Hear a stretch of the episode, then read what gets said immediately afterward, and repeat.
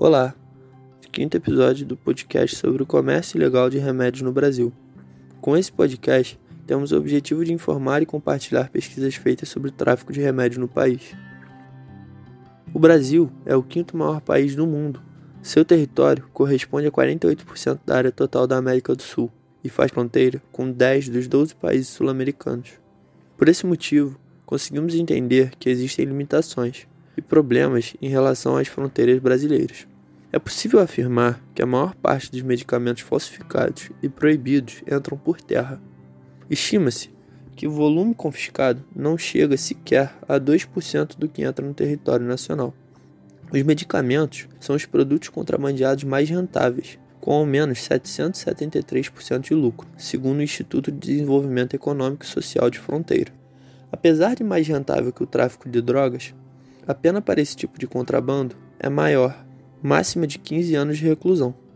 Para ilustrar melhor o cenário dentro do país, podemos pontuar inúmeros casos, como venda irregular de medicamentos gera quase 60 autuações por mês. Notícia citada pelo jornal Diário de Nordeste. Reportagem feita percorrendo 10 feiras em Fortaleza, onde seis continham venda ilegal de remédios. Em outra notícia, esta feita pela Gazeta do Povo, temos que quadrilha fazia tráfico de remédios tarja preta. Polícia Federal prende em flagrante oito acusados de pertencer à organização criminosa com sede em Curitiba, que vendia medicamentos de uso controlado para serem utilizados como entorpecente. Distribuidoras e farmácias da RMC estariam no esquema.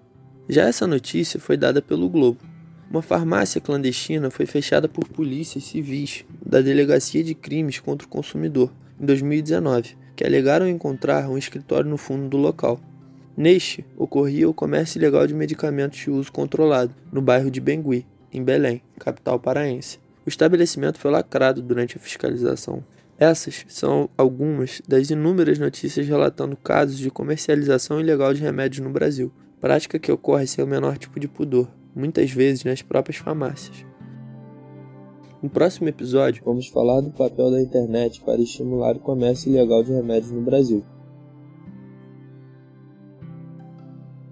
Este podcast foi produzido e executado por graduandos da Universidade Federal Fluminense e arte feita pela profissional de artes visuais Gabriela Maia.